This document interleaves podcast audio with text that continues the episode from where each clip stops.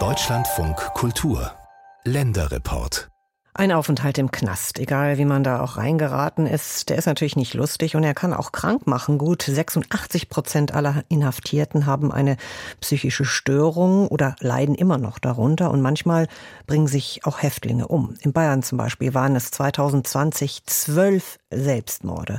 Und immer wenn so ein Selbstmord passiert, stellt sich natürlich die Frage, hätte man das verhindern können? So auch im Fall einer 32-jährigen mutmaßlichen Terrorverdächtigen aus München. Ihr Anwalt macht der bayerischen Justiz schwere Vorwürfe. Josef Römel ist dem Fall nachgegangen. Es ist Januar 2018. Die damals 29-jährige Valdete M. aus München schreibt einem deutschen Dschihadisten in Syrien eine Mail. Ich möchte gern spenden, auch wenn es nicht viel ist. Der deutsche Dschihadist, mit dem Valdete kommuniziert, ist Kämpfer einer Al-Qaida-nahen Gruppe. Er fordert im Messenger-Dienst Telegram Gleichgesinnte zum Spenden auf. Spenden für Waffen, für Kleidung, für Essen. Valdete schickt Geld. Im Frühjahr 2018 sind es 160 Euro, dann im Herbst 2018 schon 300 Euro. Bald landet die 29-Jährige im Visier von Staatsanwaltschaft und Polizei. Die Ermittler gehen davon aus, dass das Geld über Dritte nach Syrien weitergeleitet wurde. Aber wie konnte es überhaupt so weit kommen? Ein Blick in Valdetes Geschichte. Sie wird im Kosovo geboren, kommt als Kind nach Deutschland und macht hier den Hauptschulabschluss. In einem Shop für Wohnaccessoires, Dekorations- und Geschenkartikel südlich von München gilt sie als immer ehrlich, pünktlich und fleißig. Aber dann begibt sie sich im Internet auf die Suche nach dem Sinn im Leben und kündigt. Sie radikalisiert sich. Über soziale Netzwerke kommt sie mit deutschen Dschihadisten in Syrien in Kontakt. Sie bitten Gleichgesinnte in Deutschland um Geldspenden für ihren Kampf. Die Dschihadisten werben mit Erfolg. In Deutschland entsteht ein Netzwerk williger Sympathisanten, die Geld beschaffen und nach Syrien transferieren, mehrere tausend Euro insgesamt. Staatsanwaltschaft und Polizei kommen dem Netzwerk auf die Schliche. Schließlich wird das Netzwerk ausgehoben. Im Januar 2021 kommt es zu ersten Durchsuchungen und Festnahmen. Die Verdächtigen sitzen in Baden-Württemberg und Hessen, weitere in Niedersachsen und Bayern. Auch bei Valdete aus München klicken die Handschellen. Sie hat ihre Wohnung verloren und lebt zu diesem Zeitpunkt in einem Auffangheim für Obdachlose. Schon bald kommt Valdete in die JVA Eichach bei Augsburg. Mehrere Monate wird sie in der Anstalt verbringen. Ihr Anwalt, der Münchner Adam Ahmed, kann das bis heute nicht nachvollziehen. Mit einer Spende von gerade mal 460 Euro sei sie im Netzwerk ein kleiner Fisch gewesen. Und infolgedessen haben wir uns auch von Anfang an gegen die Festnahme und auch gegen die Untersuchungshaft zur Wehr gesetzt. Ahmed will erreichen, dass der Haftbefehl außer Vollzug gesetzt wird und Valdete auf freien Fuß kommt. Der Fall hat den Rechtsanwalt erschüttert und verfolgt ihn bis heute. Denn seine Mandantin hat sich mit 32 Jahren in Haft das Leben genommen. Es ist der 21. Mai 2021 gegen 18.30 Uhr als eine Justizbeamtin die Zelle der 32-Jährigen betritt und ihr einen schönen Abend wünschen will. Aber da hat sich Valdete bereits mit einem Wickelrock erhängt. Die nicht enden wollende Untersuchungshaft habe bei ihr offenbar ein Gefühl der Hoffnungslosigkeit hinterlassen, so Anwalt Ahmed. Ich bin sogar der festen Überzeugung und Meinung, dass meine Mandantin hier in den Suizid getrieben worden ist, bei Vernehmungen in der JVA hatte sich Valdete von den terroristischen Zielen des Netzwerks distanziert. Auch hatte sie keine Vorstrafen. Und doch sprach das Oberlandesgericht München von Fluchtgefahr. Valdete könne versuchen, im Ausland, etwa in ihrer alten Heimat im Kosovo, unterzutauchen. Dabei will der Vater seine Tochter zu Hause bei sich aufnehmen, in einem Ort in Oberbayern.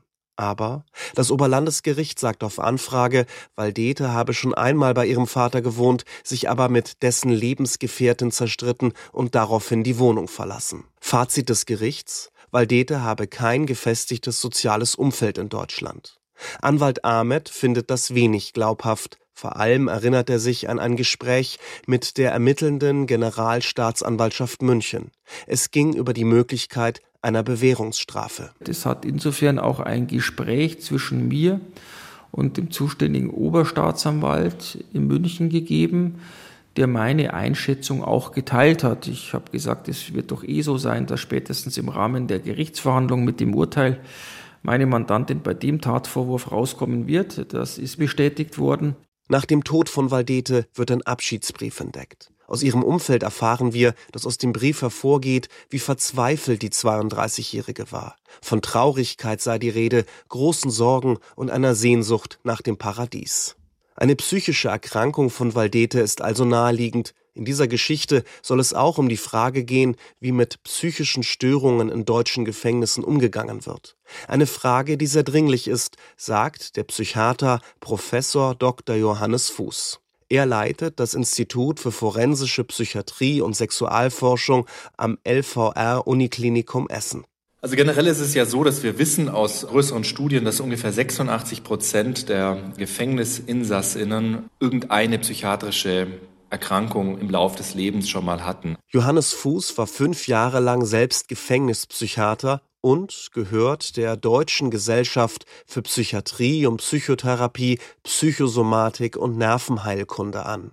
Die Gesellschaft hat erst kürzlich darauf hingewiesen, dass es im Umgang mit psychisch Erkrankten Defizite gibt. Psychiatrische Untersuchungen am Anfang der Haft seien nicht die Regel sodass natürlich viele Menschen in Haft erstmal kommen, von denen man gar nicht weiß, welche psychische Erkrankung sie haben. Laut der Anstalt in Eichach werden Inhaftierte bei der Aufnahmebehandlung ärztlich untersucht. Im Zweifelsfall werde ein Facharzt für Psychiatrie hinzugezogen. Zudem wird bei der Aufnahme in die JVA geprüft, ob und inwieweit Anhaltspunkte für eine Selbstmordgefährdung vorliegen. So sei das auch im Fall Valdete gewesen, sagt die Anstalt. Im Gefängnis bat sie dann um Sterbehilfe.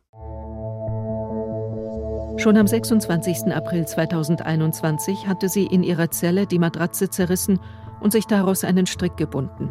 Valdete kam in die vollzugspsychiatrische Abteilung der JVA Würzburg. Mehr als zwei Wochen später wurde sie ohne auffälligen Befund entlassen. Tatsächlich aber ging es ihr auch nach der Rückverlegung immer noch schlecht, so sagte es eine Mitgefangene aus. Hätte die Anstalt in Eichach also mehr auf Valdete eingehen müssen? Die JVA selbst sagt, dass die Angestellten regelmäßig fortgebildet und sensibilisiert werden, um Selbstmorde zu verhindern. Aber, so der Psychiater Johannes Fuß, es fehle an Fachpersonal. Teilweise sei es nicht möglich, die Insassen in psychiatrische Abteilungen zu verlegen. Ich glaube, da werden viele Justizvollzugsanstalten auch tatsächlich alleine gelassen und die haben nicht die Möglichkeiten, gut sich um diese Menschen zu kümmern. Was, es wirklich nur so einige Leuchtturmprojekte gibt, wie in Berlin, wo es dann eben ein Vollzugskrankenhaus gibt mit zwei großen Stationen. Und wenn es ihnen besser geht, dann können sie zurück in den Vollzug gebracht werden. Die Justizvollzugsanstalten, die mit Valdete in Kontakt waren, sehen bei sich ganz offensichtlich keine Personalprobleme im psychosozialen Bereich. Man sei ausreichend mit Fachpersonal ausgestattet, heißt es aus Eichach und Würzburg. Doch was hätte man im Fall Valdete besser machen können, um einen Selbstmord zu verhindern? Nachgefragt bei Anwalt Ahmed. Der übt eine allgemeine Kritik am Justizsystem.